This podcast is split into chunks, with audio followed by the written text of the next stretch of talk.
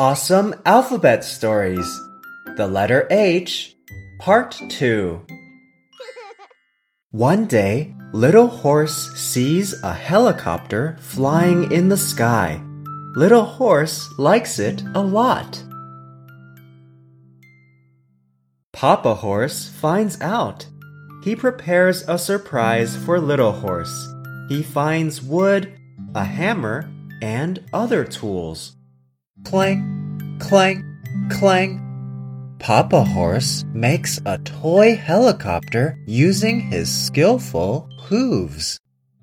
Little Horse gets the toy helicopter. He is so happy. He says, My dad is the best dad in the whole world. Horse, hammer, hooves, helicopter.